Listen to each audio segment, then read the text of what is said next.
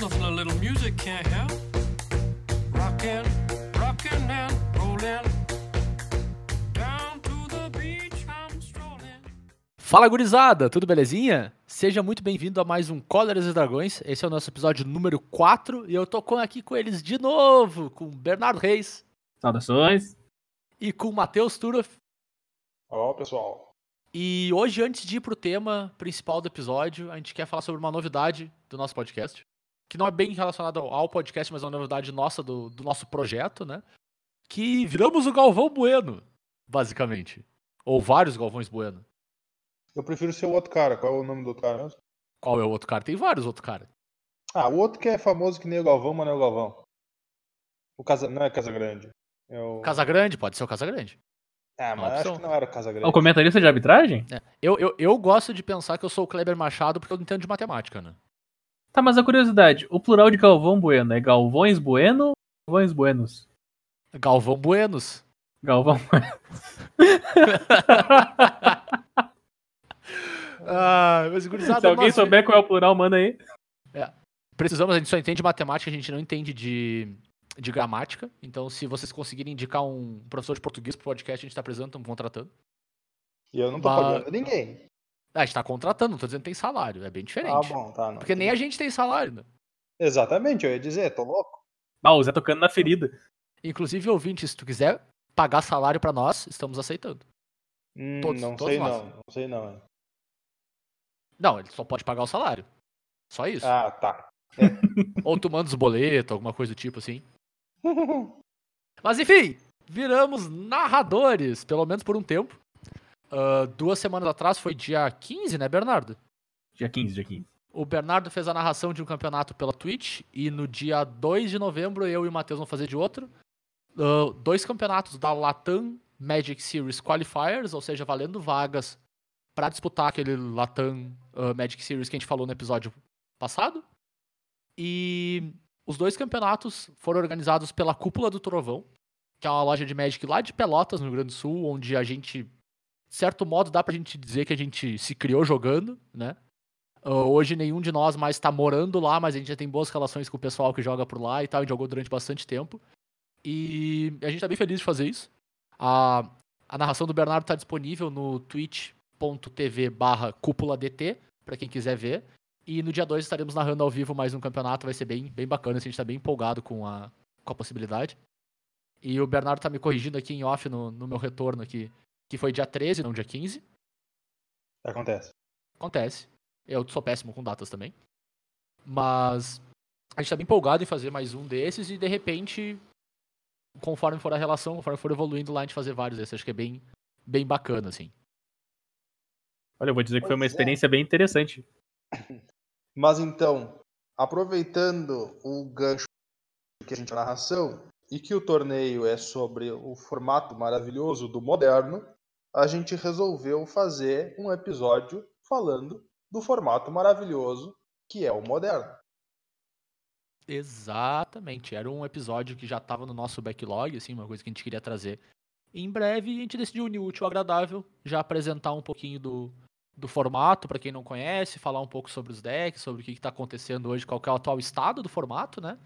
E já serve quase como um preparativo para quem vai querer assistir, ou até um reminder para quem já conhece, ahn, sobre como, como o formato tá hoje, né? Grande moderno, queridinho das pessoas, queridinho do brasileiro, principalmente. Então, antes de, de pedir pro Matheus nos apresentar um pouco do, do Modern, eu quero fazer um comentário que eu acho que mais do que todos os outros episódios que a gente fez até então, caso tu não seja uma pessoa muito familiar com nome de carta, hoje é bem importante que tu tenha uma maneira rápida de acessar alguma coisa, caso tu queira acompanhar ahn, momento a momento, assim, sobre as cartas que a gente tá falando, porque a gente vai falar de muita carta. Muita carta diferente. E a gente vai ficar trocando entre nomes em português e inglês em alguns momentos, assim, por, até por conforto de conseguir passar a mensagem melhor pra vocês, assim. Bah, e, a, e a gente também se refere às cartas direto por apelido. né? É. A gente vai tentar maneirar nos apelidos. Exato. A gente vai tentar dar uma segurada no- nos trocadilhos e coisas do É. tipo. Não, não faço Mas- promessas porque às vezes é mais forte que eu. Exato, às vezes sai automático. Mas às vezes a gente vai Exatamente. falar, tipo, um- uma parte do nome da carta que representa a carta, a gente vai tentar deixar o mais claro possível pra vocês. Mas ainda assim é muita carta diferente, porque Modern, como a gente vai ver, é um formato bem grande. Uhum, exatamente. Bom, então vamos apresentar o Moderno para o, para o público. O formato ele foi é, introduzido em 2011, certo? Na época existia um formato que hoje não existe mais, que era o, o ex- Extended, no caso. E o Extended ele funcionava como formato padrão, né, como o T2, só que com dois anos a mais. Então o T2 tinha dois anos de edições e o Extended tinha quatro anos de edições. A ideia do Extended era ser um formato que, vamos dizer assim, dava uma certa utilidade para as cartas que estavam saindo do T2, mas que não tinham vez no Legacy. né? Então, para elas não ficar perdidas naquele vazio do espaço entre um e outro, tu tinha um formato um pouco maior, tinha chance de jogar ali. Ah, o Modern, eh, no caso, ele veio para substituir esse Extended, né? Eh, Inclusive o formato, ele terminou com outro formato. E quando ele foi implementado, ele foi decidido que ele ia valer da oitava edição para frente. Ah, diferente do Legacy e do Vintage, o Modern não foi projetado sendo um formato eterno. Então, poderia sair edições do Modern, apesar disso nunca ter acontecido. Então, até hoje, ele é efetivamente um formato eterno. Ele só não tem a obrigação de ser. Exato. E, e além disso, além dele vir com uma, uma pool de coleções muito grande, né? Na época ia de oitava edição até o bloco de Scars of Mirrodin. Ele veio com uma lista de banimentos já bem, bem razoável até, bem extensa. Muito pautado em cartas que foram problemáticas na sua época de Standard, principalmente, né? E também ele herdou a lista de banimentos do próprio Extend- Extended. Isso, exatamente. Então ele veio com, com várias restrições nas cartas que poderia usar, mas todas elas bem, muito bem justificadas, eu diria. E, e que davam pro, pro jogador muito aquela sensação de, poxa, eu lembro desse deck standard que eu jogava, ele era bacana. Vou tentar fazer ele funcionar com agora com mais cartas à minha disposição. E, e dar mais valor pra coleção do- dos jogadores também, né? O que é bem bacana, assim. Exatamente. É, se o cara for lembrar bem também, o formato ele começou completamente quebrado. Sim, com Porque certeza. No início, no início ele era muito, muito, muito errado. Tinha jogo que terminava turno 2, 3 facilmente. Essa é a Então, tendência pra, de qualquer formato novo, né? É, Tu lança um formato novo, tu bota uns banimentos numa coisa que tu acha meio problemática e larga pra ver o que acontece. E aí vai acontecer problema e tu vai apagando os fogos. Só que tu sabe, tu sabe que os primeiros torneios vai ser a, a compilação das piores coisas do mundo. Vai, o pessoal vai cair destruindo o formato no meio. Cara, o deck, o deck de Infect que usava Dragonstorm. Por causa que Nossa, ela esse custava deck 9 era maravilhoso, né? Ele usava Dragonstorm no deck de Infect. Era maravilhoso. O deck Mono Blue Infect usava Dragonstar. Que basicamente a ideia, né? Tu tinha uma criatura com infectar, uh, que custava um. Tinha um custo muito baixo, né? Muito fácil de botar na mesa. E tu tinha uma carta que dava mais X mais zero pra uma criatura. E tu poderia caçar essa carta de graça se tu exilasse uma carta vermelha com custo X da tua mão. E aí Dragon Storm era nove- eh, custava 9 manas, tu dava mais 9 mais 0 e matava o cara com um golpe só. Uma Era, porradinha turno era, era maravilhoso. Era Toma. maravilhoso. Turno 2, toma. O deck usava Progênitos também, não usava? Pro- Sim, pro usava, usava progênitos. É que tu podia tutorar o Progênitos de uma maneira e o, É. e o feitiço de outra. Daí tu queria deixar redundante. Sim, justo. é, verdade, ele usava o Pacto O Verde. Pacto Verde pra buscar o Progênitos Sim. e poder dar mais 10, mais 10. Exatamente. Cara, jogador de Magic tem um teto de imaginação que assim, ó, eu eu não consigo enxergar. É impressionante. Deixa eu fazer o meu Mono Blue Infect com Pacto Verde, Progênitos e Dragonstorm aqui rapidinho. É incrível porque metade das cartas do deck praticamente não eram feitas pra te castar. Tu não, Exatamente. Tu não tinha chance de conjurar elas, tá ligado? Metade das cartas do deck não era feita pra estar junto no mesmo deck.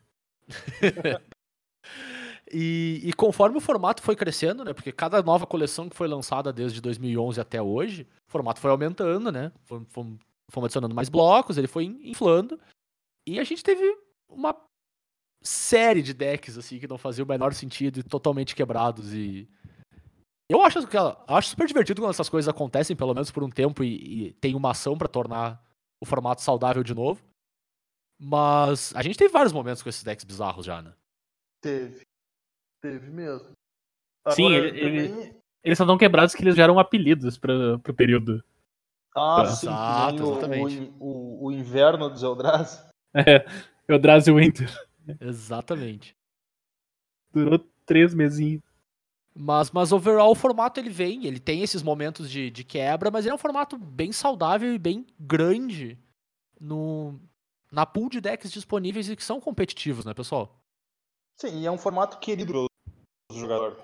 Ele também eh, não deixa de ser o responsável por algumas das melhores edições de draft que a gente já teve, afinal de contas. É porque existe o Modern que saiu o Modern Masters. Exato, exatamente. Pra, pra Então, quem não conhece, É, quem não joga Modern se beneficiou com o fato da existência do Modern. nossa, com certeza. Até pra, pra quem não conhece, Modern Masters foram. E também teve Modern Horizons, que é um pouco mais recente, mas com um propósito bem similar, né? Foram coleções que foram lançadas fora do standard, elas não eram válidas no formato padrão, mas que traziam reprints ou até algumas cartas novas que eram válidas para Modern e, por consequência, nos formatos ah, eternos também. Então, e essas coleções elas eram pensadas para serem experiências de draft completas e, e por tu conseguir juntar cartas de diversas coleções muito diferentes e mecânicas bem diferentes no mesmo formato de draft, a- as builds eram muito interessantes. Os decks que conseguiam montar eram muito bacanas, assim. É, são facilmente. Elas ficam entre as melhores edições de draft que já existiram. Com certeza. Modern é como se fosse uma Time Spiral gigante. De certo modo. De certo modo, sim, faz sentido. Cara, é engraçado pensar que o Modern começou como um formato não sancionado do Magic Online, né, cara? Ah, é? Aham. Ele começou como um formato não sancionado do Magic Online e ficou popular. E daí surgiu. Ah, interessante, Eu- eles eu não fizeram sabia um disso teste também. antes, então eu não sabia. É. For- formatos do Magic Online que seguem adiante, tipo o Pauper. Bacana. É. Eu acho que é, que é legal a gente pontuar que acabou passando batido, né? Hum. Que é um. Ele vem de oitava edição especificamente porque foi quando mudou o frame das cartas, né? Uhum. Veio pra esse frame moderno, mas por isso o nome do formato também, que é mais com as bordas arredondadas e saiu aquele frame mais antigo, que não tinha tanta borda na carta, né? E aí eles usaram essa diferença física da carta para definir a barreira. Exato, pra facilitar. Era mais fácil. Visualmente, tu batia o olho, tu sabia se a carta. Claro, tirando banidas, né? Tu sabia se a carta era válida no formato. Que Eu só quero, eu só quero dizer que artefato cinza nada a ver, artefato marrom for life. Ah, aí é uma coisa que o cara não tem como discutir, né? O, o frame antigo era mais bonito. Mas Eu o tenho, eu, eu tenho Cara, minhas o, fre- o frame novo é funcional. Beleza. Mas quando tu olha pra aquele framezinho antigo, com as, com as cartas da maneira que eram, dá uma sensação de nostalgia que parece que a carta é melhor do que ela realmente é. eu, eu, eu tenho minhas ressalvas quanto a isso, cara. Tem algumas cartas que eu não gosto, não. Dos antigos, assim. Especialmente carta preta, pra mim, parece que a carta não tem fim. é- Eu acho meio bizarro. Mas enfim, Tá bom, fica- é verdade. fica, fica pro episódio onde a gente vai só dar motivo pro ouvinte nos xingar. Que eu acho que é um bom plano a gente ter, inclusive. Uh, o episódio onde a gente fala tudo aquilo que é de Só opinião hate. extrema. Open hate.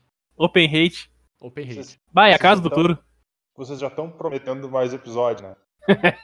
Eu vou, eu Turo, pro- promete, promete esse episódio pra nós, Turo. eu vou dar hate nisso, tá ligado? o hate do Turo, estão prometendo episódio demais. Era pra ter acabado no segundo. não sei nem porque que a gente lançou. Ah, Eu vi ali de bengala, tá ligado? os segredos da gravação. Enquanto não tinha começado, não precisava gravar, né? Exatamente. Someday,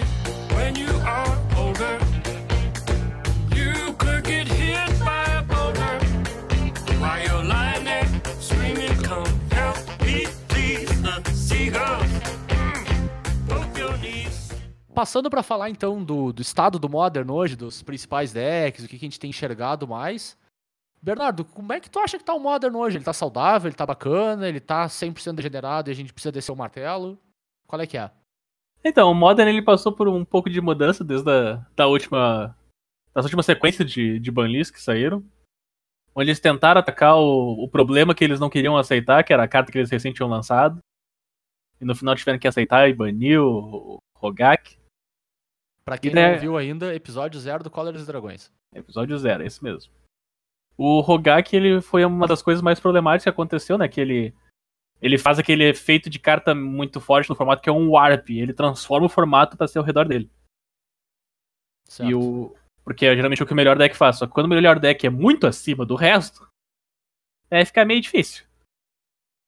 E daí passamos por esse período, então a gente voltou pro momento que a gente tava antes, que é a gente precisa achar um novo super vilão. Porque o Modern ele sobrevive de super vilões, sempre tem o melhor deck que todo mundo quer ganhar. E o e o super vilão da vez são decks de Mox Opal. Então volta aquela discussão, Mox é muito forte, Mox não é muito forte. Mas aí a gente vai descobrir agora pelas próximas semanas, próximo mês que vai passar, a gente vai descobrir se se Mox é forte mesmo ou, a gente tá só esperando a próxima edição pra criar um novo bicho papão. Justíssimo. Bem, o, o Modern, então, ele é um formato que tem infinitos decks. Infinitos decks. Ele tem os patch decks, ele tem o- os patch decks que o pessoal gosta de jogar, que provavelmente, Aí, Elvis. provavelmente não deveriam estar jogando com eles, mas o pessoal joga igual. Jogamos igual. E a parte mais incrível é que o pessoal joga igual e consegue ganhar.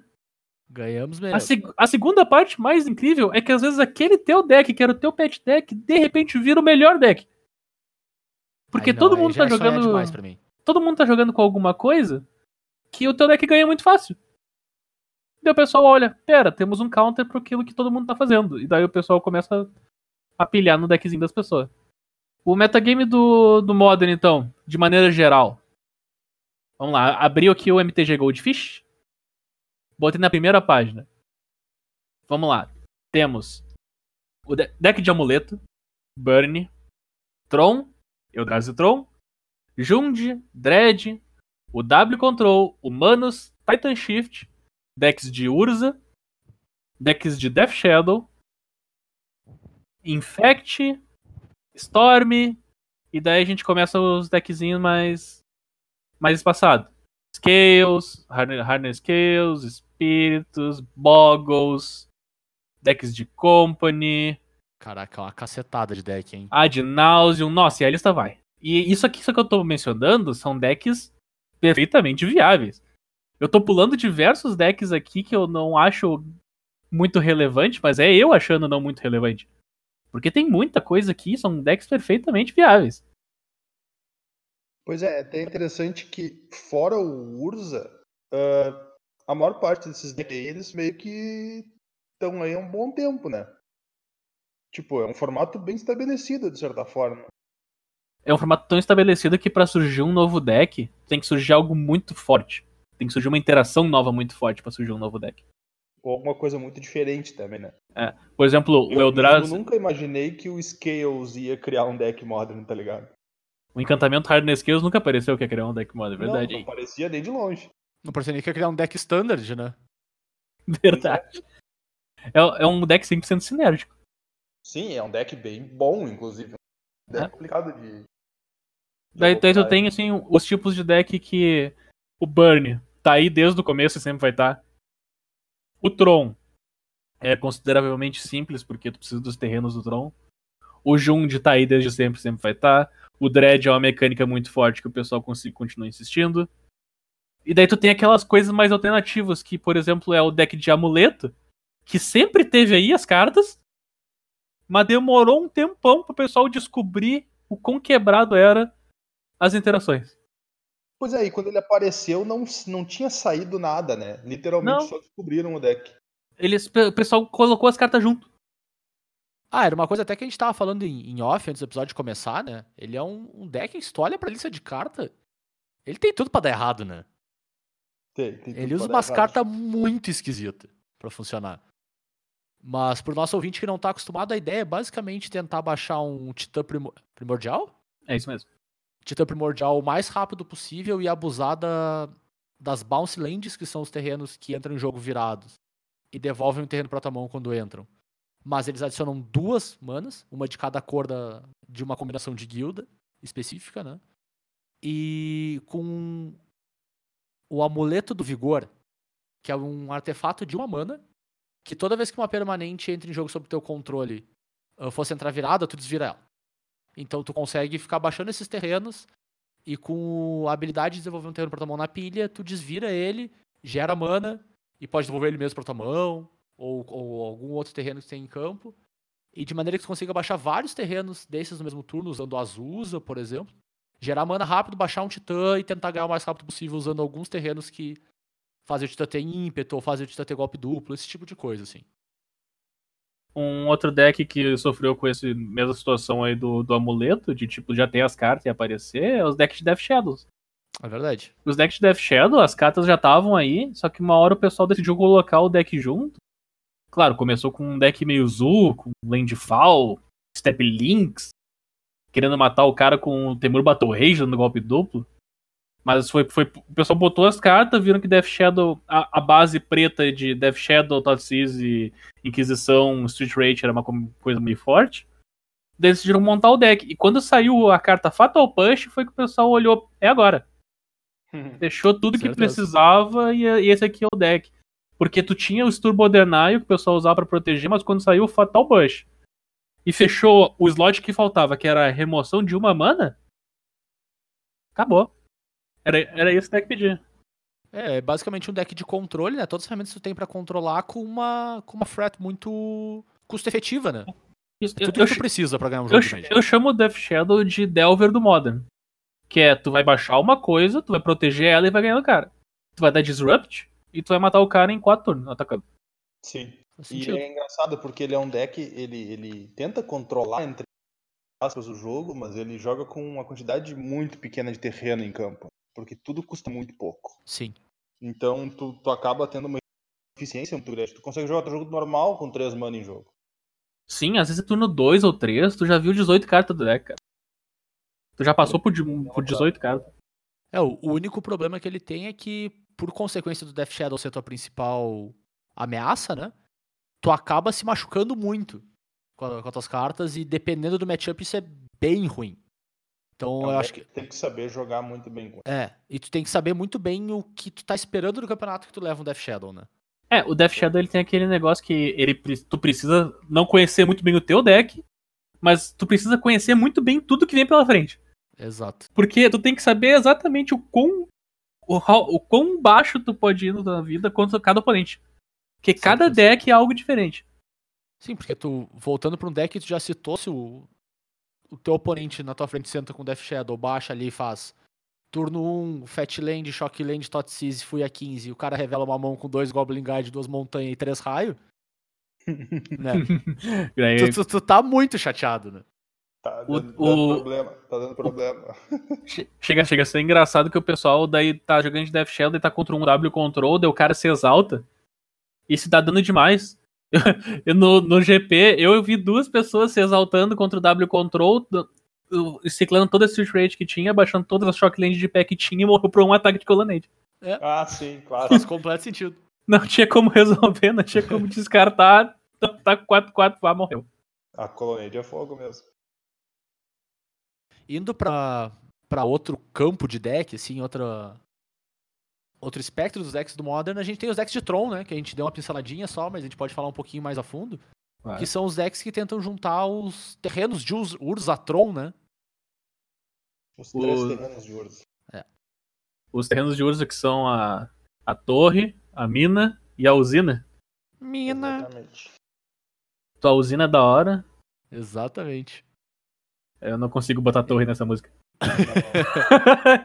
Olha que eu, eu pensei agora muito, muito, muito. Não, não deu, não deu, não deu. Rebobina, rebobina. Cara, uma coisa interessante que. Tu tem o deck de Urza que, quando tu tem os três terrenos na mesa, tu gera sete manas. Sete manas incolores. Peraí, peraí, peraí. Só, pra- só pra deixar Não é bem deck claro. de Urza, É, eu ia dizer, deck é o de Tron. Agora não dá mais. Nossa, Agora não dá mais. Cruzing, Agora- credo, não posso mais falar Urza, gente. Não, Não, pra pode isso. Uau! É. Não tinha ligado? A minha vida é uma mentira.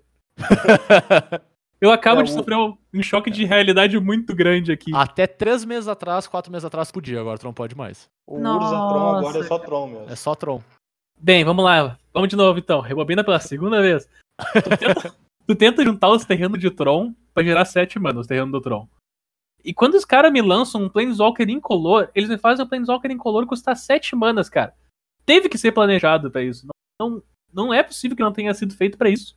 Não, não, quando Não, foi planejado custou 8. É, quando foi planejado custou 8, porque o Carne, quando ele saiu, o- o- não tinha formato ainda. Ou se tinha, ele tinha. Tipo, ele tava nas fraldas ainda, tá ligado?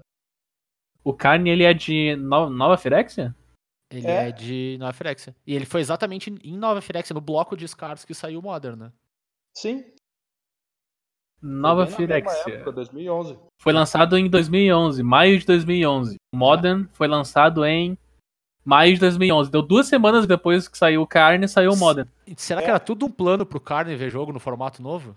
É possível. é- é- será que era tudo um, um plano pro Carne ver formato? Ah, eu não sei. Aí, Ou pro formato aí- ver Carne? Até aí não dá pra saber, mas eu acho que o Carne não é o- Agora o Ugin, sim. Quando o Ugin saiu, eles já sabiam exatamente que existia o deck. Ah, e por isso que ele custa 8, né? Exatamente. exatamente. Aquele Yugin custa 8 não é de graça, não. Eu também acho que ele custa outro, porque o outro custa 8 também, né? O Nicol Balls. Eu acho também. Isso, Ah, é- tu- isso- parece ser mais lore do que. Tu tá agindo como se Lore fosse importante, cara. Cara, eu não sei. Às vezes os caras tomam a decisão certa pelo motivo errado. Beleza, eu concordo com isso. Mas além do. Do Tron clássico, vamos dizer assim, que é o Tron dos Planeswalker, tem o Tron dos bichos também, não tem? Tem o, Eldrazi Tron. É o Draz e Tron. É, é um deck inco- incolor que, que usa o Tron pra acelerar a mana. Porque Exato. a única coisa que ele tem pra buscar os terrenos do Tron em si, que às vezes ele nem busca o terreno do Tron, é o mapa de expedição. Ele, ele, se, ele é um deck 100% incolor, com exceção de Dismember, então ele não é 100% incolor, né? Ele é 99% incolor. E então ele usa as peças do Tron pra gerar vantagem na mana dele. É só vantagem que dá se o Tron gerar as mana incolor que precisa. E se juntar o Tronzinho na mesa ali, teu joguinho dá uma acelerada bem. Bem legal. É, ele, os Eldrazi que jogam hoje em dia ainda é o, o esmagador da realidade e o. Era vizir do nó do pensamento, né? Vidente. É o Vidente do Nó de Pensamento, Esmagador da Realidade e o Matter Reshaper, que eu não lembro o nome em português. Isso é o pacotão Eldrazi.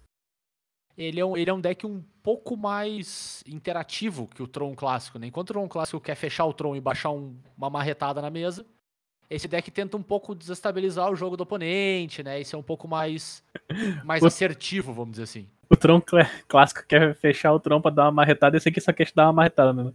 É, tem outra marretada que as pessoas querem dar no Tron. né? Esse aqui só quer dar uma marretada, né? É, ele, ele é um deck um pouco mais mid-range, né? Ele não vai tanto. É, pro com fim certeza. Ele nem. Com certeza. Tanto que se tu acabar não fechando o Tron, teu jogo joga normal. Ele, ele é mid-range quando ele não acelera a mana, porque ele não é, ele não é feito pra ser justo. Não, com certeza, mas aí nenhum deck modern é feito pra ser justo. Ah, fala isso pro Jundi. Cara, tá, beleza. É, Hoje dia, o Jundi é muito justo. Eu ia dizer, tipo, onde um, um formato que tem tanta sujeira, Junde que tudo, todas as cartas são 2 pra 1 um, é a coisa mais justa que tu vai enxergar mesmo. O pessoal usa Jundi como definição de justo, cara. Atualmente o Jundi pra mim é a definição de underpower. Chega a ser bizarro. É que Que tristeza, né? Cara, o Jundi ele andou tomando umas bailadas. É que hoje em dia os loucos fazem coisa que tu não tem mais como remover. O poder do Jundi era remover os troços. Aí hoje em dia tu tem um monte de carta que se tu remover não faz mais diferença, ou, ou o cara já tirou o valor dela. Aí complica. É, tanto que hoje a, o Jundi mais forte que tem é o Jundi Shadow, né? Ele evoluiu pra uma coisa diferente já, né? Eu- o Shadow é uma versão de Jundi melhorada quase, chega a ser bizarro. Ele faz o Disrupt, só que ele mata mais eficiente. Mata mais Mata. rápido, é. É, O pessoal chegou a desbanir Bloodbraid Elf pra ver se o Jundi funcionava, mas não Não adiantou dá, muita É, coisa. não deu conta, né?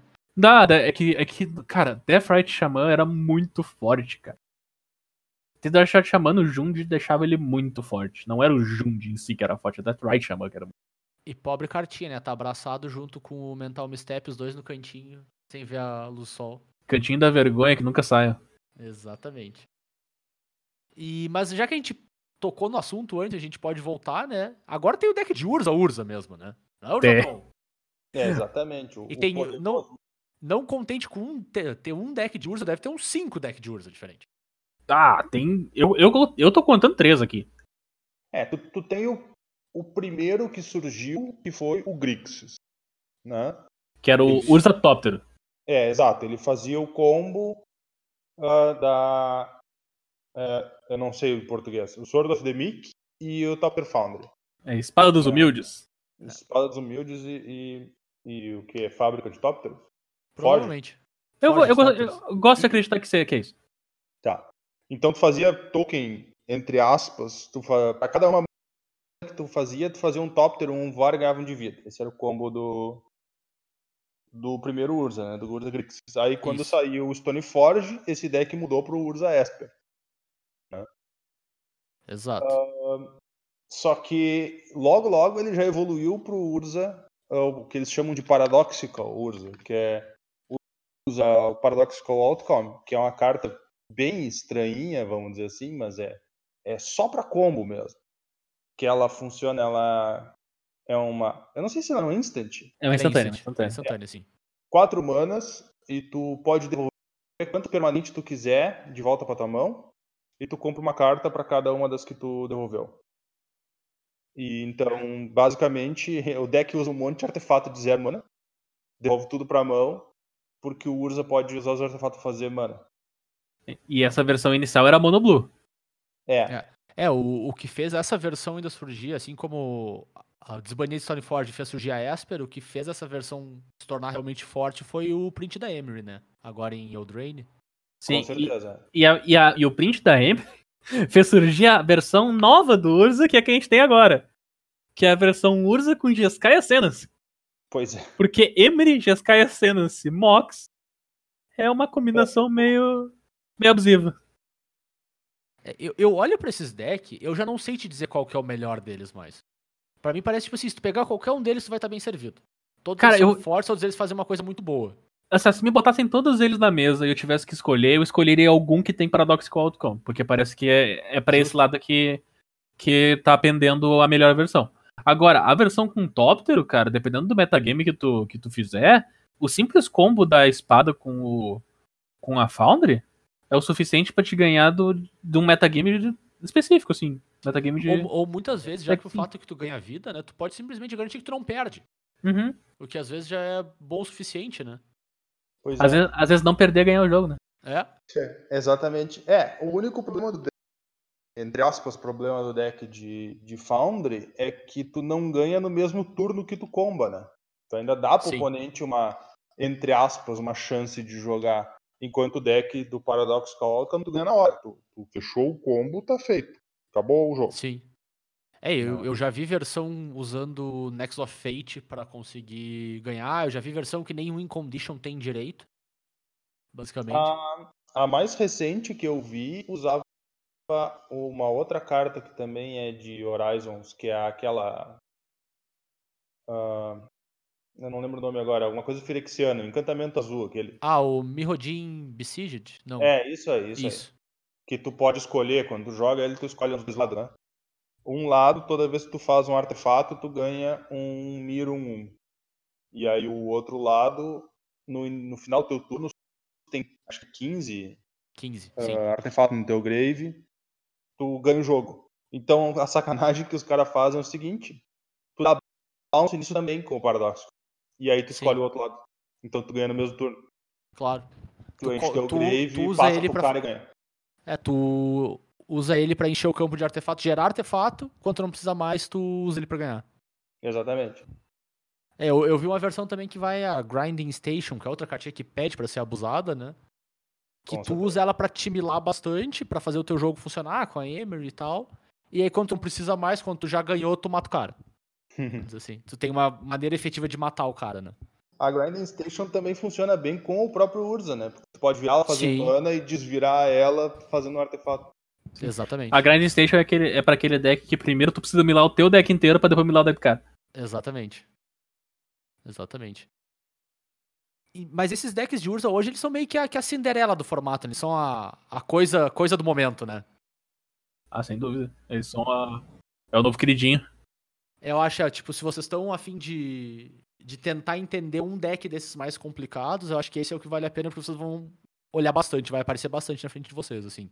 Seja em Com stream, certeza. seja em campeonato, seja no FNM, onde for, vocês vão ver muito deck de Urza, porque ele é o é o Rogak do momento, não, é, não no sentido de ser quebrado, mas é o deck que todo mundo tá querendo usar, né? Eu, eu vou dizer que dos decks complicados do Modern é o que mais vai aparecer, mais frequentemente vai aparecer. Sim. É, que ele, ele, ele é novo, novidade, né? Então o pessoal Claro. quer testar, tá ligado? Quer jogar, acha interessante e tudo mais. Quando vê, ele nem é o melhor deles. Né? Mas por enquanto tá aparecendo. Claro. E, e quem me diz que novidade não faz efeito, abriu um, um supermercado novo aqui esses dias aqui na cidade, que é a quarta filial do supermercado. No domingo o negócio tava cheio. É o mesmo mercado. Coisa. A revolta, a indignação. Tá certa a indignação. tá, mas assim, se o mercado vir patrocinar a gente, a gente tem que cortar esse pedaço fora, né? Ah, droga. Ele Sabotei não nossos falou o nome planos. do mercado. Então tá bom, então tem caso. mas, mas além dessas, vamos dizer, desses combos malucos, essas coisas, tem o lado porradeiro, né, Bernardo? Tem o lado porradeiro da força. O lado vamos virar criatura de lado e não é pra gerar mana. Uau. Ou os Hum. dois. Ou os dois. Ah, a gente já gera mana de vez em quando. Vamos lá então, lado, lado porradeiro da força. Vamos começar com aquele que mais, vou dizer, surpreendeu que demo, com a demora que ele que demorou a aparecer, que é o deck de humanos. O deck de humanos então é um deck de cinco cores, onde todos os terrenos importantes do deck geram cinco, deram todas as cores. Porque ele usa Caverna das Almas, que já que quando entra no jogo tu escolhe um tipo de criatura e ela gera mana de qualquer cor pra aquele tipo de criatura. Vai escolher humano. Ele usa o Unclaimed Territory, que eu não lembro o nome em português, que faz a mesma coisa que a Caverna das Almas, só que a Caverna das Almas não deixa anular a mágica do tipo que tu escolheu. Então você tem dois terrenos que geram a. geram- Tem, geram oito, oito terrenos que geram mana de qualquer cor. Daí tu tem o Anciente Ziggurat, que é um terreno que gera mana de qualquer cor pra jogar mágicas de criatura. Que é quase só o tem deck. Tudo, tudo que não é intervalo no deck é criatura. Daí, os outros terrenos são terrenos básicos, porque se tu tomar um Path to Exile, tu tem que buscar um terreno básico. E o resto dos terrenos do deck são as Horizon Lands, que tu paga um pra sacrificar uma carta. Que maravilha. Porque, porque tu não precisa de muita mana, tu precisa das manas dos terrenos e o resto tu sacrifica e compra carta. Ainda Até mais porque tu tem tem. Vial, né? Tu tem Intervile, é um deck de Vile. É, esse aqui entra naquela categoria, é, é deck de Vile. Justíssimo. Quantos E são tem Hierarca dia? também, né? Seria o quê? Uns 3 ou 4 decks de Vile? Ou talvez Ah, decks de Vile, tu tem o deck de humanos. Daí, num momento mais secundário, tu tem o deck de Merfolk. E Ah, ah, depois disso, tu tem aqueles BW Texas. Que daí já é mais do lado mais tem, fringe. Tem o, o W barra Bunch Spiritus também, né? Que é deck de Vial. É, o W barra Band Spiritus. Mas é que tá, cara. Esse W barra Band Spiritus, ele é igual o deck de Urza, como tu disse no quesito queridinho do, da vez. Sim, Porque deu uma desaparecida. verdade. Deu uma desaparecida forte. E o pessoal tava pilhado, achando que o deck era forte demais, mas deu uma desaparecida. Não que eu querendo sim. dizer que o Urza vai desaparecer, eu tô querendo dizer só que o deck de Espíritos era o queridinho da vez. E no final ele só virou mais uma parte do Modern. É, acaba que o Modern tem muito disso, né? Tipo, Direto ele chama atenção coisas. por causa que ele é novo, daí o pessoal, pá, é novo, eu quero fazer, todo mundo vai fazer. Daí tá, tá pra tudo que é lado essa coisa, é forte demais. Não, cara, tá pra tudo que é lado porque é novo, o pessoal achou massa. Tá na edição que tá saindo agora. Vamos É, fazer esse deck. geralmente, geralmente o cara também tem que ver que é raro quebrar o Modern. Porque é um formato muito grande. É um Sim. formato que engole muito fácil o teu deck. E se tu tá na frente, às vezes aparece uns hate monstruoso que te dão umas derrubadas muito violentas. Sim, o, o, de- é- o deck de humanos, esse, ele tava tão forte que o pessoal tava dizendo que tinha que banir carta do deck de humanos. Só que o deck de humanos tava se adaptando a um metagame onde não. que não tava preparado pra ele. Sim. Não tava preparado pra ser socado pra dentro. O, o que de certo modo é um pouco curioso, né? Porque esses decks de Vial, no, no panorama geral, eles são muito parecidos, né? Tu tem várias criaturas eficientes e, e que conseguem dar, vamos dizer assim, disrupt só o suficiente pra te conseguir bater um pouquinho e matar o cara. Uhum. É, é Nenhuma bicho delas é- chato e É. Lorde, né? Os decks Exato. é bicho chato e Lorde. Todos eles são praticamente iguais, se tu parar pra pensar assim. E, é bizarro tu não tá preparado pra uma nova versão disso, porque são muito parecidas, sabe?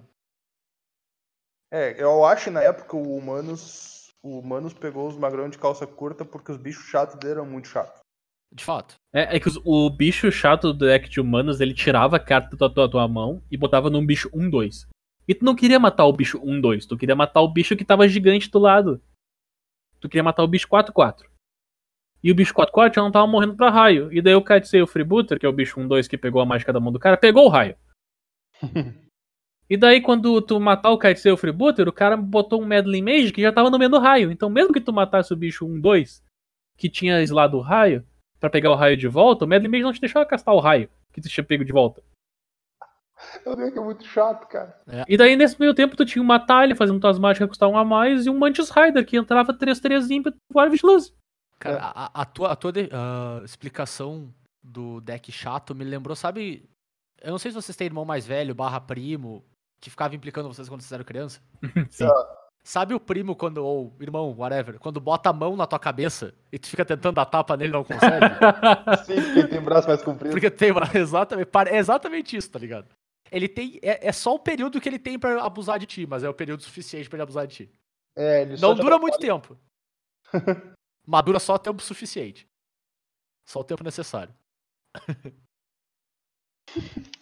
Mas, ah, então, uma, uma questão. Não é só o Humanos e, os, e o Merfolk da vida que são os deck porradeira, né? Não, favor, mais coisa. pode dizer. a gente tem o deck porradeira. Porradeira.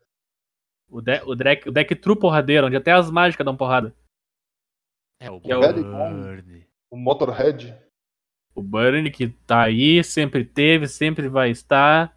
É capaz de se criarem um Magic 2, vai ter Burn também. Vai. Vai. Com Magic- certeza. Magic sem burn não é Magic. Aqui, ó. o- Esse deck, cara, é- ele assim, ó. Tu lê a carta, tu tá tomando dano. É. Tu pegou pra ler a carta, tu tomou 3. se tu. Se tu. Se o cara castou a mágica, tu pegou ele lá pra ler, tu já tomou mais 3, porque mereceu. O, Ele é simples, fácil e faz todas as 60 cartas do deck fazem a mesma coisa. E é justamente por ele ser simples e fácil que o nível de complexidade pra ser bom nele é muito alto, cara. Sim, o cara tem que fazer muita conta jogando de Tu burn. tem que saber se tu tem dano suficiente por quanto turnos, por quantos turnos tu consegue ter esse dano. Como tu vai transformar as manas que tu tem, as cartas que tu tem na tua mão em 20 pontos de vida. E tu tem que fazer isso de uma maneira extremamente eficiente, cara. E esses são os bons jogadores de burn. Com certeza. Com Ele é um certeza. deck fácil de jogar, difícil se bom. Sim. Tu pode, tu pode receber, pegar emprestado num FNM, sentar e jogar com o burn. Tu não vai fazer muito feio. Não, Não, e vai- às vezes, é, às tu vezes vai o ganhar- Burner ganha sozinho pra É ti, tá é- ligado? possi- perigo é tu possível conseguir, que às tu vezes, até ganhe- ganhar o campeonato. É possível que tu ganhe o torneio, inclusive. É. Agora, tu pegar o Burn pra jogar um torneio de 15 rodadas, meu amigo. 15 É, rodadas, É dureza.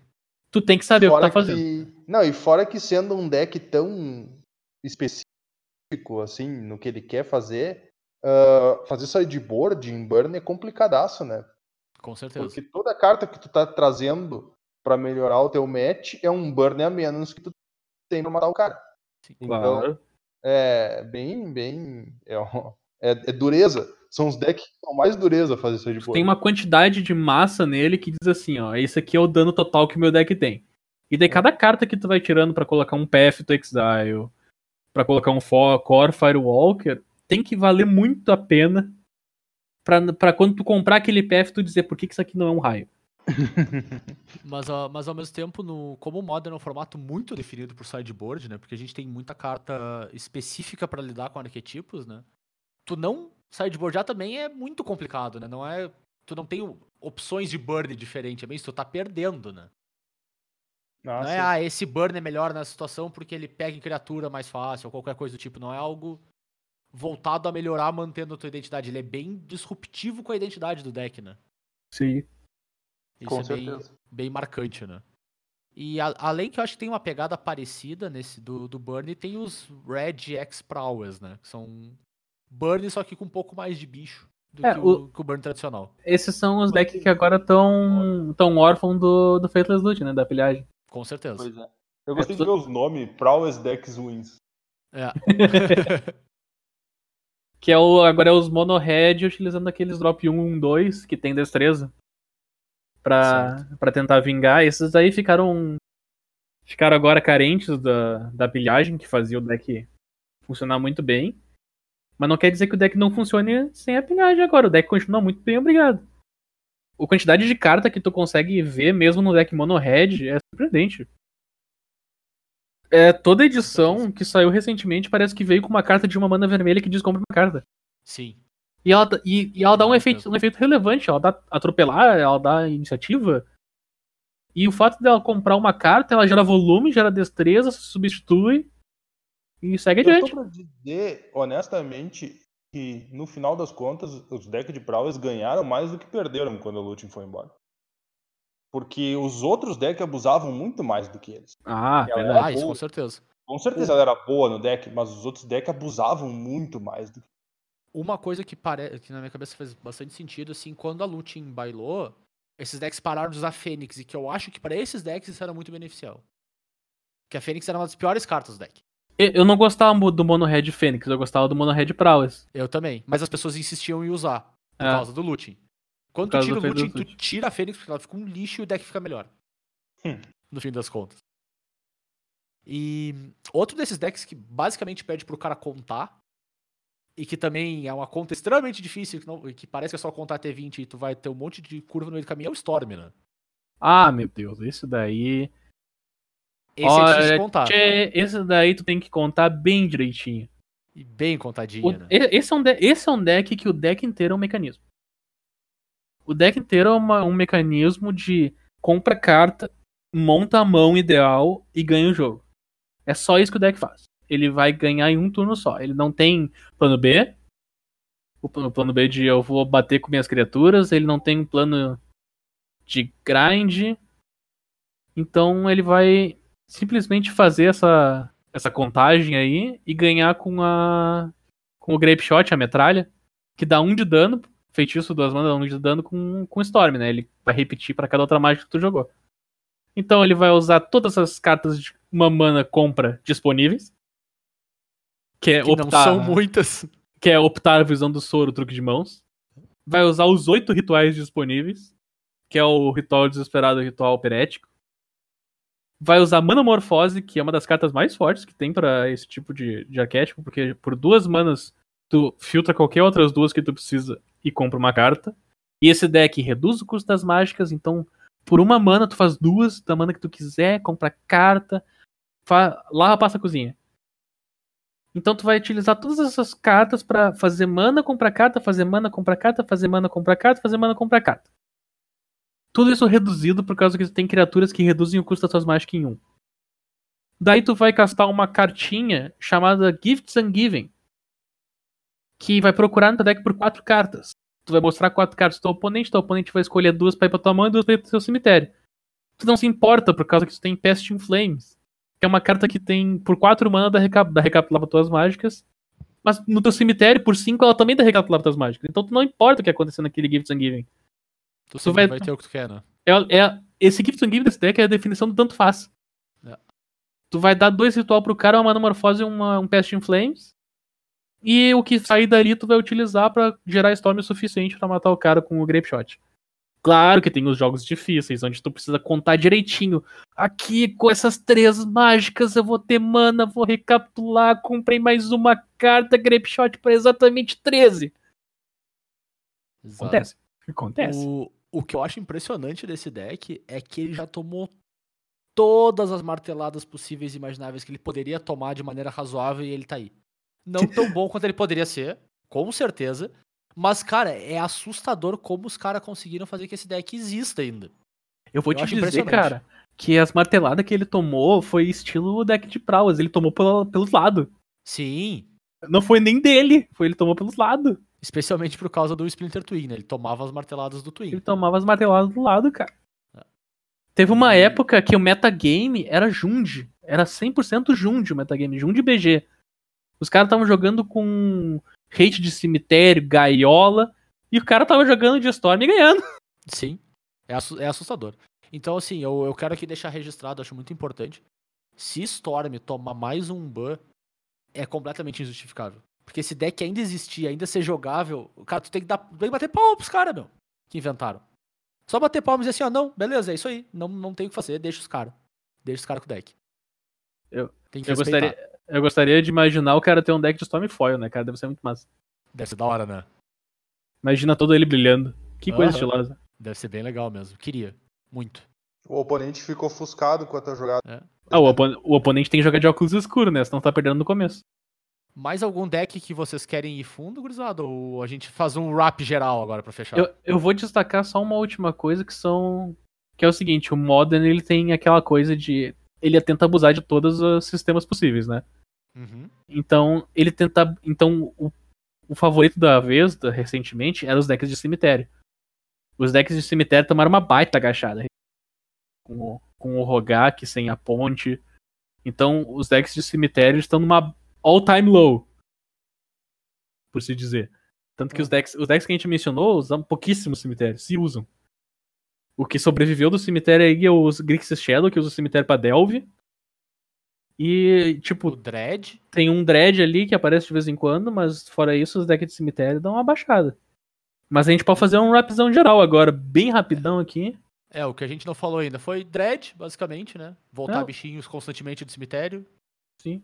O Azorius Control, que ele, ele se molda ao redor do meta. A base do Azorius Control é Jace Mind Sculptor e Teferi, e Teferi Herói de Dominário. Que são a, ba- a base das cartas pra ganhar o jogo. Daí o resto do deck se molda. Eu preciso de Counter Spell, eu preciso de Mana Leak, eu preciso de Remand, eu preciso de Comando Críptico, eu preciso de Cólera.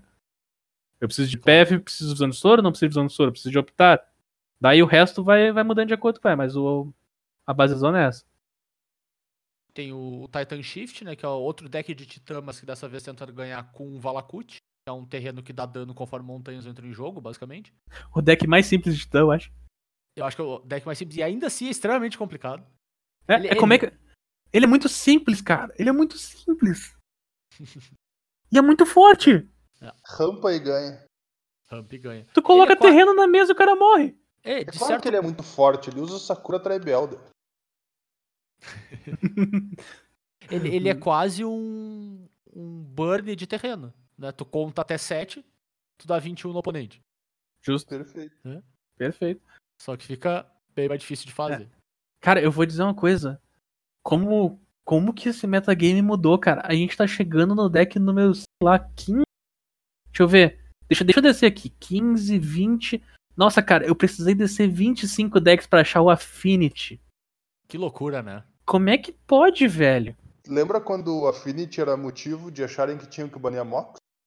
Nossa senhora, cara, o Affinity sim deu uma sumida muito violenta. Sim, Affinity. Cara, ó- olha o quão assustador é isso. O deck favorito do Matheus, o nosso glorioso Five Colors, Niv Mizzet, tá na frente do Affinity, cara. Verdade, cara. A não o, deck que, o, deck que, o deck que convenceu o Matheus a jogar moda. Deve ter sido mesmo. O deck que usa 4 Gilded Goose tá na frente do Affinity, cara. Tá, mas isso aí é coisa de, de, de, de modinha. Cara, o deck de Dominant Rage tá na frente. Deck de ganso? O ganso no moderno é coisa de modinha, né? Vamos concordar. É que ele é uma Birds. Pelo, menos, É, pelo menos o tipo de criatura é Birds. Sim, pelo menos não estão chamando ele de Delve. Ai, meu Deus. Ah, é que o, o, Oco, o Oco faz Delvers, né? o Oco Faz- faz Delver com o Faz ganso, Delver né? Do ganso. É. Mas, mas, meu, tem muito deck no Modern, cara. Porque eu tô, eu tô passando por essa lista, eu tô vendo vários decks viáveis. Olha aqui o Infect, perdidaço. o Infect perdidaço. Infect O que era é bem o tipo monstro. de deck que some e aparece de novo ganhando, e some e aparece de novo. Então, é engraçado, porque ele some e quando ele aparece de novo, ele ganha. Não é que ele aparece- Não é que ele dos caras, apareceu né? de novo pra. Olha só, um Infect no top 8. Não, é o Infect que ganhou. É, e ele faz isso exatamente pelas condições permitirem, né? Porque, por exemplo, o deck de Rogak tá no topo, precisa de hate de cemitério, todo mundo jogando com um monte de carta específica pra isso, vai lá o deck de artefato e joga pela beirada, né? Pois é. tem E, mas, disso. assim, olhando o metagame é muito legal e, e tem deck pra todos os gostos, né? Pra quem quer entrar, vai encontrar algum deck que, atenda ao que ele gosta de jogar. Tem controle, tem combo, tem agro, tem Em ban, Cara, em tudo, cara. Tem, deck É tem deck pra quem gosta do oponente, tem gente pra, tem deck pra quem não gosta do oponente, tem deck pra quem se pergunta se precisa de oponente, Eu tem deck pra quem não gosta de si mesmo, inclusive. tem deck que não gosta por si mesmo. Hoje em dia até não tá mais naquela onda, mas teve uma época que era só os decks de prisão, né? Sim. Os decks de Verdade. lanterna. Pra É, Nossa, o- é verdade. Lanterna, do que, cara. Meu, do que, que é O deck de lanterna não teve nenhum ban, o deck só desapareceu, cara. Sim, pararam de usar. O formato é muito esquisito. É que, não, teve detalhe, eles pararam de usar muito deck de lanterna porque o deck de lanterna milava e isso favorecia também os decks de cemitério, né, cara? Sim, Fora- então fora que o- agora que os decks de cemitério saíram, os decks de lanterna, quando vê, estão prontinhos pra voltar e só não voltam porque É. ninguém lembrou. É que o deck de lanterna também ele tem um péssimo match contra Tron, cara. É um match contra horroroso. É, contra, contra a Urza eu não, não, vou, não sei como é que é, mas. Porque se for bom contra Urza, ele tá pronto pra voltar, É. meu. Cara, eu vou dizer que eu não sei como é que é, porque eu não faço ideia desse match. Esse match Eu é acho novo que mim. Porque ninguém dele lembra do deve ser uma bosta contra o Urza porque... Porque o Urza taca, né, meu? Tá, eu só quero dizer por que, que o match contra Tron é horroroso, cara, e não é nem por causa da. Do artefato que explode tudo, a Oblivion Stone. O, o match é horroroso por causa da esfera cromática. Essa é a carta que faz o deck de Urza ganhar do. do deck Tron. de. O deck de. do Tron, desculpa, deck de Tron ganhar do. Da lanterna. do Lanterna. Porque Sim, a esfera cromática, ela. Tu, tu sacrifica pra gerar uma mana e tu compra uma carta na hora. É parte de uma habilidade de mana. Sim. Então tu consegue comprar a carta que tu quiser. O Lanterna não consegue milar em resposta à tua compra. Então tu sempre consegue comprar a carta do topo que tu quer no momento que o deck de Lanterna tranca. Tranca o Faz teu jogo. sentido. Faz bastante sentido. Então, tipo, ah, tem um carne no topo. Daí o cara vai milar tua carta do topo, tu compra com a tua Chromatic Sphere e tu consegue o carne na tua mão pra te baixar no próximo turno. E ele não pode fazer nada sobre isso, né? E ele não consegue fazer nada com relação a isso. Tu sempre vai conseguir comprar a carta que tu, que tu precisa. Porque tu tem di- diversas cartas que, tem, que respondem o deck de lanternas. Tu tem o Oblivion Stone, tu tem o Carne, tu tem o Lamog, o Wordbreaker. Então, tipo, tu pode fazer até uma balista que fica pingando o cara se o cara não tiver definido o suficiente. Mas daí o cara tá jogando com o deck de lanterna, ele- contra o deck de Tron, ele precisa fazer uma, uma definida pra Oblivion Stone, daí ele vai ter que resolver o Carne, daí ele vai ter que resolver não sei o que, não sei o que, não sei o que. E aí só vai. Cara, deck de lanterna. Quando a primeira vez que eu vi aquele deck de lanterna, eu fiquei pensando, bah, não, não tem mais o que inventar. É, Não tem mais o que inventar. Um deck tem. que decide, um deck que olha o teu topo, é baseado em olhar o teu topo e decidir se tu pode ou não pode comprar aquela carta. É sensacional, tá ligado? Ele nem controla a tua mão, ele controla antes de tu comprar a carta. Sim, o nome do deck originalmente era Top Control. Cara, é muito maravilhoso. Tá Mas não tem mais o Deixa eu perguntar um negócio Nada. pra vocês, então, Guris. Deixa eu conferir um negócio. Então, é um formato extremamente diverso. Certo? Extremamente. Que tá num dos pontos mais saudáveis da sua história. Dada essa, essa pletória aí de, de decks que tem à disposição. Hum. Atualmente dá pra dizer que sim. Acho que sim, né? Dá pra dizer que sim. Dá, dá pra dizer que sim. Por que, que eu não jogaria Modern? Então, Zé. Olha, eu vou te dizer uma coisa. Tu sabe qual, qual que tá a conversão do dólar pro real hoje? Ah, 17 mil e pouco, por aí? É, a, a piada é um milhão, é um milhão para um, mas na verdade tá um para quatro. Vamos dizer um para quatro. 1 pra 4. Ah, um deck modern. Assim, ó, eu vou dizer o deck modern da primeira página aqui do MTG Goldfish, tá? Mais, mais plausível. Da primeira página, aqui dos 10 primeiros decks que estão aparecendo, o mais barato que a gente tem é o Burn. O deck Sim, Burn Certo? custa 470 dólares. Au. Se tu multiplicar isso por 4, supondo que as cartas têm o mesmo preço no Brasil do que estariam em dólar, Peraí, peraí. Eu vou, eu vou consultar o matemático do podcast pra garantir essa aí. Quanto é que dá? chama o matemático aí. Dá 6 mil reais. Cara, é muito dinheiro, cara. 2 mil reais, supondo que tudo seja a mesma coisa, só vezes 4. Pra te montar é, um deck. Pra te montar um deck. Onde que não tem transposição pra nenhum outro desses. Tu não vai conseguir transportar esse deck aqui pra outro. Então, é um formato que começou com a ideia de vamos pegar aquelas cartas, transformar nesse novo formato, fazer esse deck aqui. O pessoal queria o pet deck, se apoia no pet deck. Mas ele ficou muito caro, velho. É, e, e tu falou de não ter muita transposição, né? As cartas que tu transpõe são as que são mais caras ainda, né? Uhum. Especialmente quando tu trata de base de mana com choque e Fatland. Que tu conseguiria usar em vários decks daquelas cores, porque é a base de mana consistente que tu tem no formato, né? É muito mais caro ainda. Aí a coisa dispara e tem decks de 1.500, 1.800 dólares. É, É bem- o bem- Modern a, tem a uma barreira coisa... de entrada é muito grande, né? O Modern tem uma coisa que ele recompensou quem nunca parou. Sim. Quem nunca É, parou de é jogar, esquema- o Modern bem recompensou real, né? sensacional. Porque o cara que começou logo lá no início de 2011, mesmo, vamos dizer que o cara tenha começado em 2011 a jogar moda. Ele conseguiu uma boa base das cartas por um preço razoável na época. E aí era só não vender as cartas do T2. Né? Ficar com elas. Sim. Uhum. Mas É. e aí tu ia construindo a tua, a tua coleção ao longo dos anos, né? Então tem gente que pode aí olhar e montar o deck e vender, porque tem todas as cartas, literalmente. Sim. Sim, Mas precisa tu comprar uma outra coisa que saiu ou que deixou passar. Agora tu olhar assim e dizer, pô, eu tenho um infect, certo? Vamos supor que eu tivesse um infect, mas eu quero jogar de scales. Tu Começa leva, do tu leva. Não, tu leva É. as florestas, cara. Tu leva- as florestas, tu leva quanto muito é as Fatland ou coisa parecida. E lá, Não, o Scales não usa nem FAT, cara, não se preocupa. não usa Fat? Ah, então Não, não. tu leva as florestas mesmo. Leva as florestas básicas, aquelas bonitonas que o cara se prepara e daí começa a dar guerra.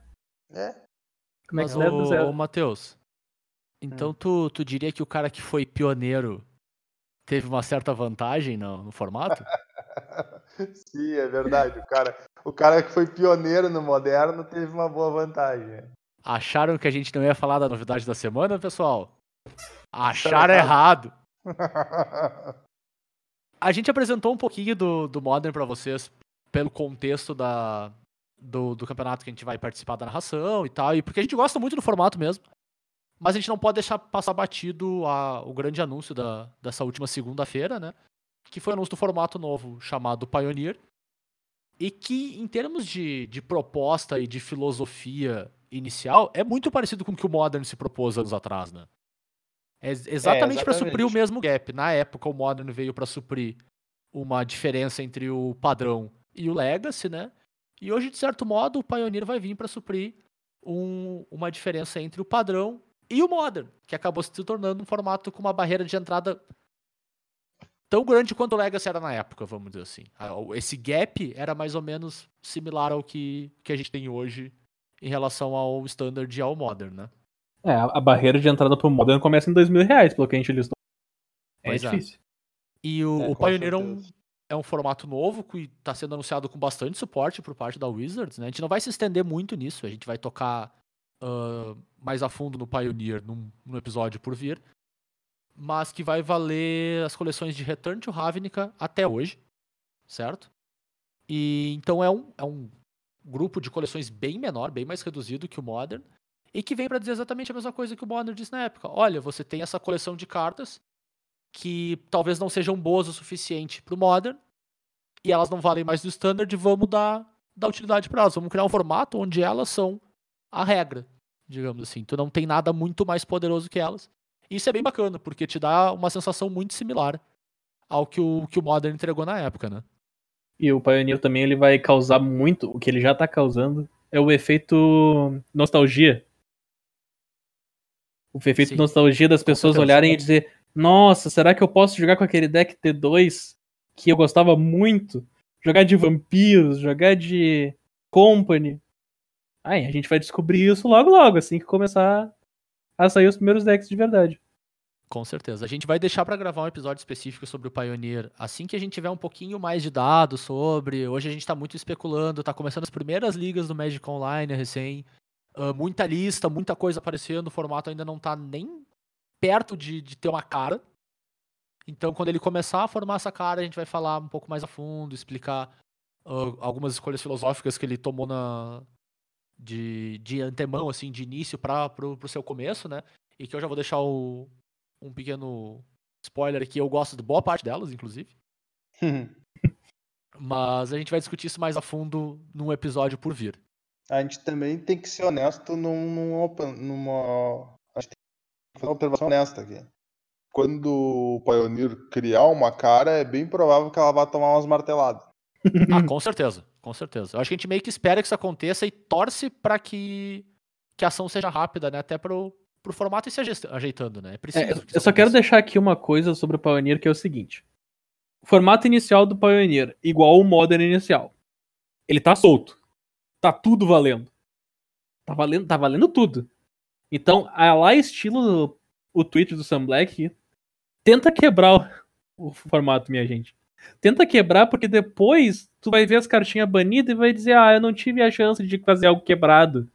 É verdade. Não tenta fazer o mid-rangezinho, não tenta fazer o deckzinho bonitinho, tenta quebrar no meio, tenta dar-lhe o bagulho mais doente que tu pode fazer, porque não vai durar. Ele não vai durar, cara. Vai durar uma semaninha, vai durar um mês, vai ser banido, daí a gente volta pra aquele. Tá, vamos descobrir de novo o que fazer aqui. Aproveita agora enquanto pode, o mundo da fantasia. É, o, o tweet dele fala bem, bem o seguinte, né? Se o teu deck não tá tentando banir uma carta, tu tá jogando errado. Tu não tá fazendo a coisa certa. Se tu acha que uma carta deveria ser banida, pega e prova. É, É, exatamente. é- é isso, é isso que ele diz. E, cara, 100%. E outra coisa, tem muita gente que tem que escutar isso aqui que eu vou falar agora. Muito bem. Lembra aquela tua carta que tu Tá achava muito. Não, não, não, não. Peraí, peraí, deixa eu falar, isso aqui é importante.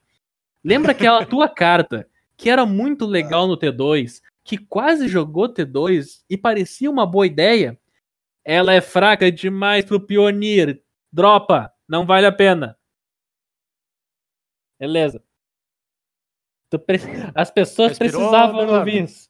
Respirou? Pode, pode seguir adiante, cara. Pode seguir adiante. Porque precisava ouvir isso. Vai daí.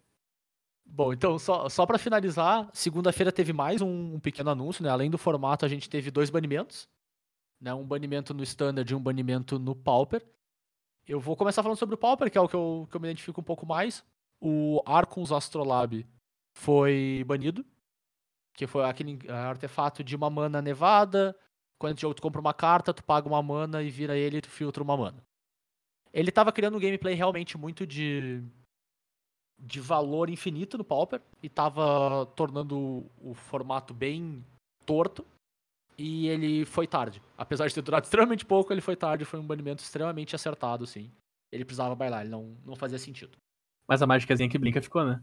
Ficou, ficou. Eu acho que ela sem ele não é tão forte assim, porque o que, o que, que ele fazia?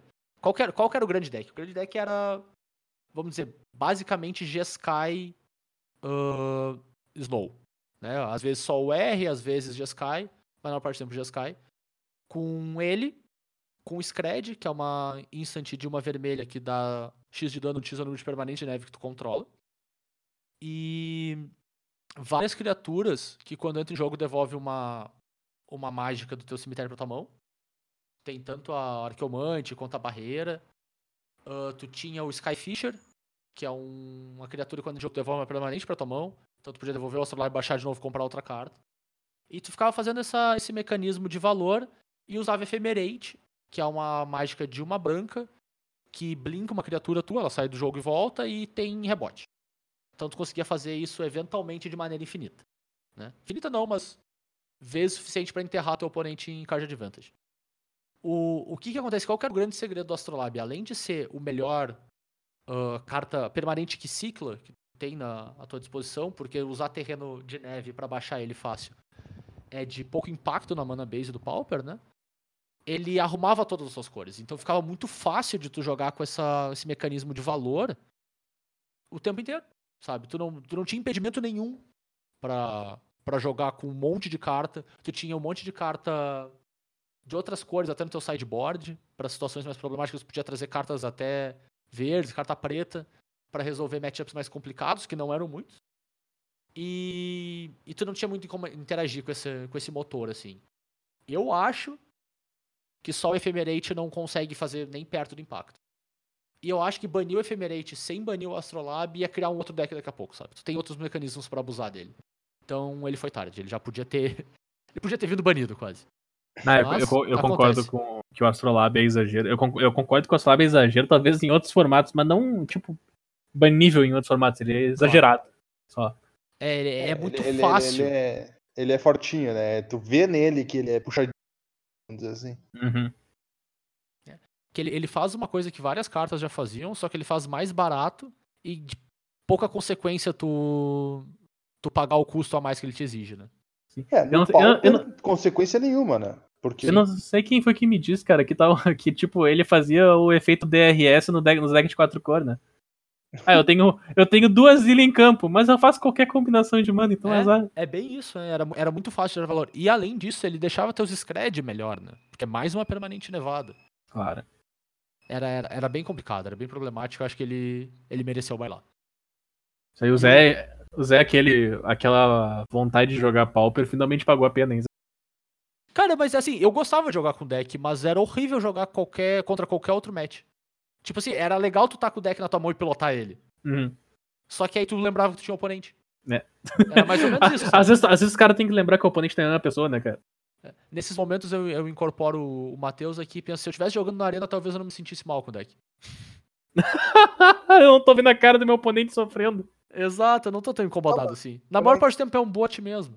isso não é parte da parte boa? Ah, não, meu Deus. não é, cara. Era miserável, era só miserável. Ah, bom, Sabe tá. que- Então eu tô jogando Magic errado, então. Meu, tu, tu quer saber o que, que é outra coisa miserável? Além do oponente do. Além do oponente do, do Astrolabe, era o oponente que tava do cara do Field of the Dead. Que bailou também. Esse tava Excelente. garantido, né? Ah, Esse, esse- aí, se não fosse, ia explodir o mundo. Esse deu pra ver de longe. É que, cara, a moral foi a seguinte, cara. O T2 não tá pronto pra lidar com o terreno. E nem deveria estar, ele não deveria se preocupar com isso. É, esse não, né? Teve T2 que era tranquilo lidar com o terreno, mas. Tá, mas tu não outro é. perdia, tu não perdia pro terreno, cara. O terreno não te matava. É, esse aí o terreno te matava mesmo. Se, o- se o terreno pudesse virar de lado e te bater, ele te batia. É, é tipo Ah, a, a cara do teu oponente quando tu fazia turno. Quando tu rampava turno 2. Daí turno 4 tu baixava. Tu, tu rampou turno 1 com o, com o drop 0, com o bichinho 03. Daí tu rampou turno 2 de novo.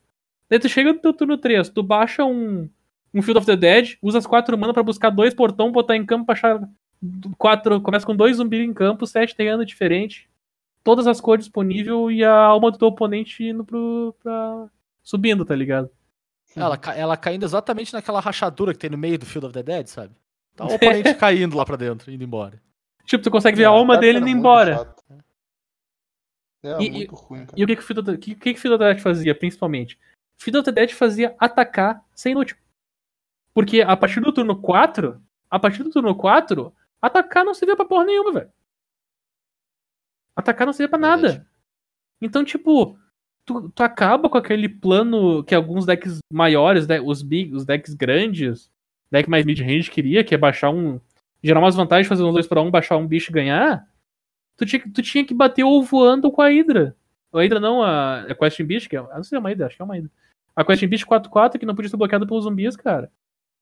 Era, um- um troço assim, ó, tu tinha que ter um, um desvio muito grande pra conseguir atacar teus oponentes.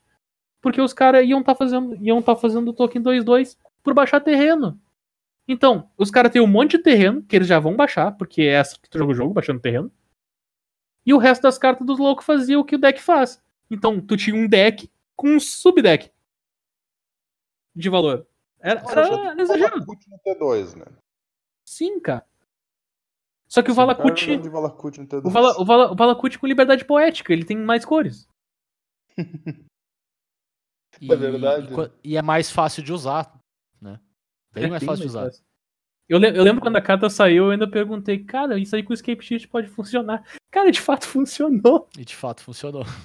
Funcionou tão bem que funcionou até sem o Escape Shift. É, graças ao nosso amigo Golos, É. que, é. que infelizmente não vejo mais jogando. Eu acho, eu acho que na época não baniram direto, porque pensaram que caindo Escape Shift o deck acaba- acabava, tá ligado? É que, é que na Sim, época ele não, ele não tava tão abusivo, né, cara? Antes, antes da rotação, o deck não era.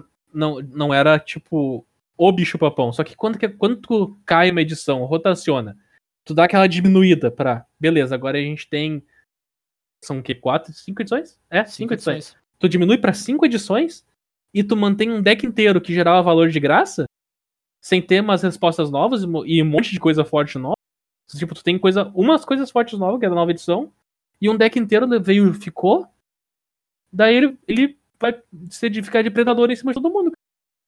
Que é o, valo, Ele o valor grátis. muito bem, né? Que é o valor grátis. Ah, mas era sete terrenos diferentes, daí tu perdeu as checkland. Que perdeu as checkland? Tu ganhou o terreno novo agora. Se tu quiser botar os terrenos aleatórios, que só entra em jogo virado, por entrar em jogo virado, tu coloca. Só precisa ter nome diferente. Era, era meio exagerado mesmo.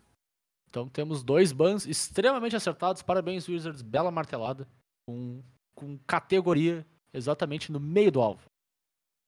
E assim, eu não via necessidade de mais nenhum, assim, de que realmente a gente precisava que acontecesse. Então acho que estamos num momento saudável, gente. Tá tudo bom. É, o pessoal bonito. tava pedindo o ban do Oco, mas eu ainda acho que é muito cedo. Agora, agora a gente vai ter que ver como é que o meta funciona sem o Field of the Dead pra, pra, pra seguir adiante. Eu ainda acho que Nissa é uma carta extremamente desagradável, Aham. mas ela tá aí, infelizmente, pra, pra continuar jogando. É, mas... agora Mas- talvez com atacar sendo uma opção melhor, talvez ela sofra um pouco mais também. É, exatamente. Tal- Talvez dê É. pra punir esses decks de ramp de alguma maneira, ma- de alguma maneira que não conseguia punir antes por causa do, do terreno. Vamos ver. Agora tem que esperar. É, veremos ah, próximos. A hype do Oco é verdadeiro. O pessoal tá na hype. Concordo. Agora, se vai pagar ou não, a gente tem que esperar. Mas, mas agora já não estão mais na hype, porque a hype virou um servo. A, a hype virou um. A hype A virou um Hype servo. 3-3. A hype Ah, é. 3-3. E É, agora, agora até o 3-3. Matheus já virou um 3-3. Tá todo mundo virando 3-3. Cara, o Matheus virou gente vai ter que 3-3. encerrar o antes de episódio antes Oco. que o episódio vire uma 3-3. Exatamente. Antes que a gente não, consiga mais falar. Não! Então encerrar a primeira organizada.